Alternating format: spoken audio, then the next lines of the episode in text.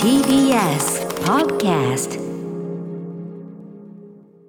時刻は間もなく7時43分です TBS ラジオキーステーションに生放送でお送りしていますアフターシックスジャンクションここからは新概念提唱型投稿コーナー金曜日にお送りしているのは首こち相らがいない警察 はいあー出た食らったちょっと食い食い気味に言いますからびっくりしないでねってね言っといたんですけ どね。はい食らったありがとうございますはいということで皆さん毎日数えきれない数の言葉を使っていると思いますがその言葉の意味きちんと把握して使っているわけもないですよね、やっぱり言葉というのはそういうものでございます、うんうんなんですがよくよく立ち止まって考えてみるとなんか結構おかしな表現してるななんて言葉結構いっぱいあるんじゃないでしょうか、はいということでこのコーナーではその言葉の意味をいきなりググったりするなどという安直なところに行かず、えーああでもないこうでもないと想像して、えーなんとなく こういろいろ面白がろうというそういうコーナーでございます。はい日比さんこのコーナー初初ですね。初参戦ですはい、ねえ楽しみです、まあだから言葉は使う職業ですからそうねやっぱりね。やっぱりねなんかなんかちっちゃいだから本当に「ラ」が抜けてるとか、うんまあそういうことレベルなんですけど、ええ普段生活しててもやっぱ「ん何これ?」っていうのはやっぱりありますよね。どんどんどんどん職業病っていうんですかね気になるようになってきましたようやく、はい、どんどん気になって喋りづらくなっていく、そんなコー ナそーうでですす。自由が生まれていく、はい、自由が奪われていく、はい、ディストピア的コーナーとなっております。はいさあということで早速ですが、えー、行ってみましょうじゃあこれは日比さん読みでお願いします。はい、ラジオネームクリップマンさんからのタレコミです。先日これは抽象概念なのではという会話を友人としたのでちょっと聞いてください。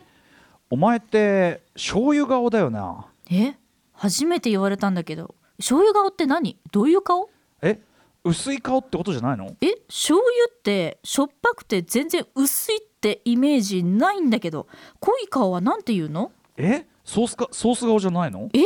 ソースも醤油もどっちもしょっぱくて味濃いと思うんだけどソースと醤油で正反対の意味を持たせるの無理じゃないえうんえー、とじゃあ、うんソースはドロドロで醤油はサラサラしてるからえそれって濃い薄いじゃなくないそれにさらっとしてるソースもあるでしょしかもそれぞれあっさりめ濃いめうまみ多めみたいに種類あるじゃん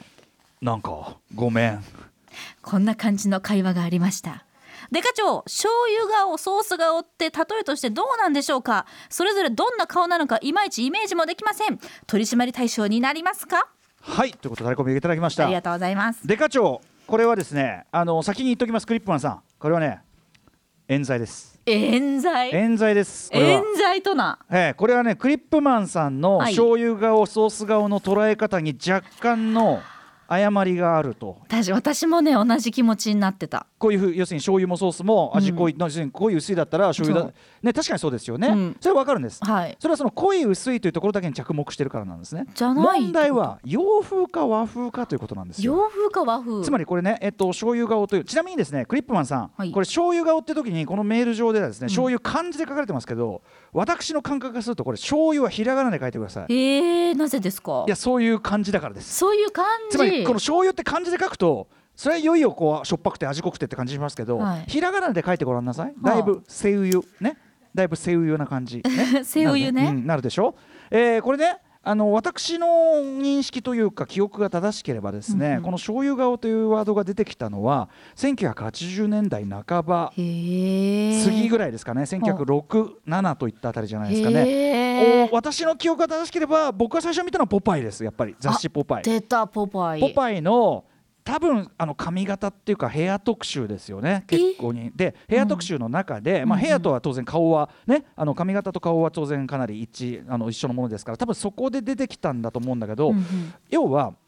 それまでの、えー彫りが深くて目が大きくて、鼻が高くてみたいないわゆるそのまあ白人的なと言いましょうか西洋高価そうか西洋顔西洋的なパキッとした顔立ちがハンサムとされがちだったのに対して、うんうん和風な切れ長な細くてもいい切れ長なシュッとした目、えー鼻なんかもシュッとスッと通って、えー口なんかもちょっと薄くてもいいとにかくスッスッとした感じ、うんえー和風な感じそういうかっこよさの方がむしろ今っぽくねというようなあの新たなつまり醤油顔今までのソース顔に対してこういう醤油顔が今時のハンサムですよね、というようなへーあの価値観の提示のその一つのキーワードとして醤油顔というのがつまりそのソース顔と醤油顔は何よりも西洋的ハンサムと和風ハンサムとあいうそういうことこのわけなんですよね。でなおかつそのソース顔っていうのが最初からあったわあって醤油が出てきたというよりは、うんうんその和風の顔っていいよねというのを対比するためにちょっと前のハンサムというのを表現するときにソース顔というのが出てきたわけですよ。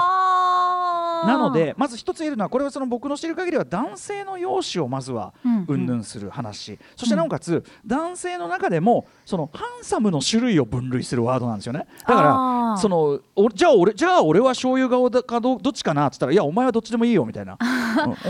お前のそういううんお前の顔はどなんかた別に食べたい顔じゃないからみたいなわかんないけどだからベースは方面ということなんですねベースは方面なんですがソースは旧概念っていうかだからオールドスクールニュースクールのオールドスクールって意味でなのでそのいわゆるそのでも今でもその時代って比較的続いてると思うんですよね、そのうんいわゆるばあんまりバキッとしすぎた顔って、うんちょっとこうむしろコミカルに見えちゃったりとか、まあまあ確かにだからそのなんか切れ長の目で、はいあの淡白なお顔でかっこいいっていうのは私の言葉の感覚だと塩顔っていうものだと思塩ってとましたいうのは、まあ、むしろだいぶ時代が遡って最近になって出てきたわけねちょそっかそっでかまずねまずね僕のそのだから80年代半ばちょい過ぎの醤油顔の典型として言われてたのはやっぱり東山の紀之さんなんですよ、あー少年隊のキリ東ッとされたねそうキリッとしたあの感じまあ東さんだって別に薄い顔じゃないでしょ、それはうね、んうんうんはっきりはねうんお花も高くて、うんキャラも含めてそれは別に薄くはないんだけどキャラも含めてただただ和風ではありますよね、はいはいはい言われてみればという分類のもとにはいなので,、で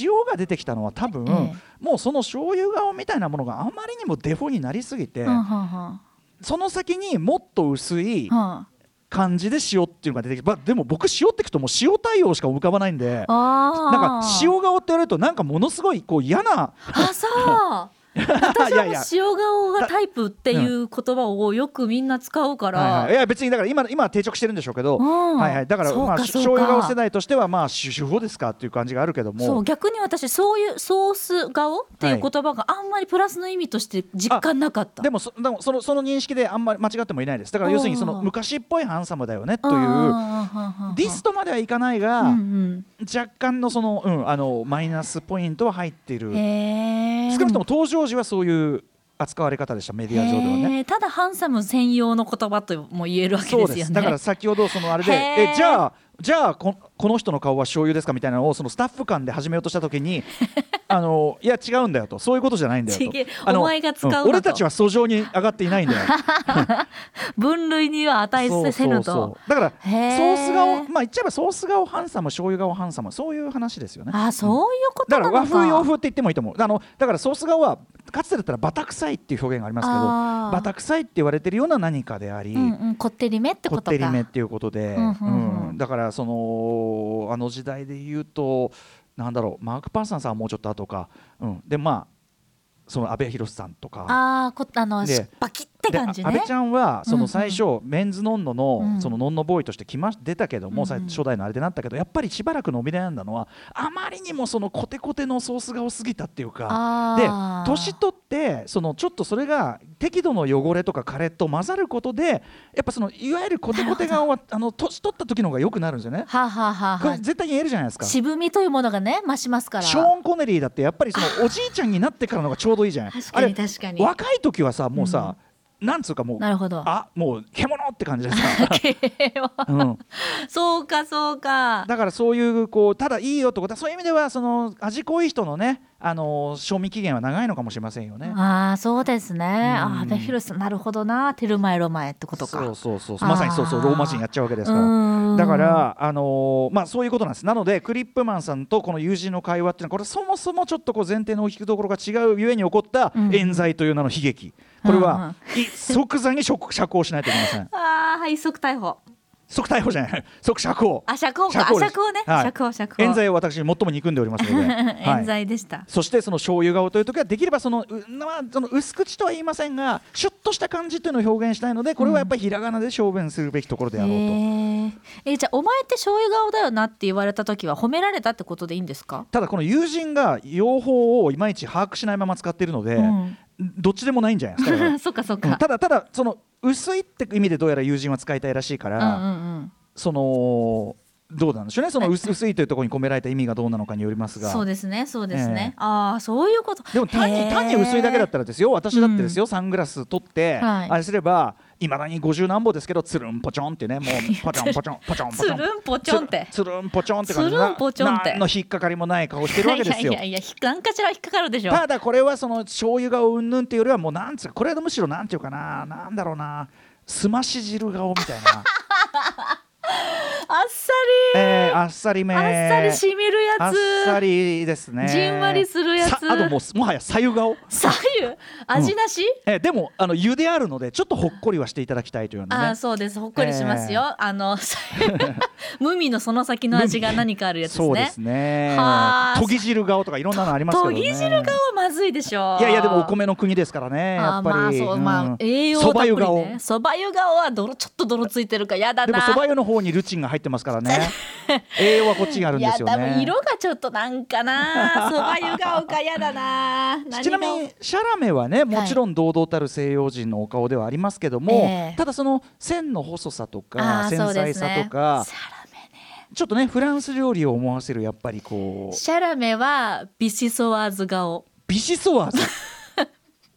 じゃがいもとかがこうがやこって。うさらりと冷たくいただけて、フレンチなんだけど、えそのえ冷製スープ感冷製スープでありでじゃがいもっていう力強さもあるあじゃがいもの力強さも入ってでるんのぷん味あでんぷん味もあんだでんなるほぷどん味をやっぱり要しているのでなるほどなるほど用意してますかね、はいなるほど抽象概念にも程がありますね いやいいと思います。はい。ビッソワーズがはいシャラメでございます。合ってんのかな引き続きリスナーの皆ああさあんあからはもメールをお待ちしていますもう時間ということですねはいアドレスは歌丸アットマーク tbs.co.jp まで送ってください今ケチャップ顔とかマヨネーズ顔とかって言葉もあるみたいですよまあでもそれは結局用であるか和であるかというところでそうかそうおおかむね分けられることができると思いますよ。あーなるほどな、何か続報あったらぜひ教えていただきたいです、以上中小概念警察でした After Six Junction.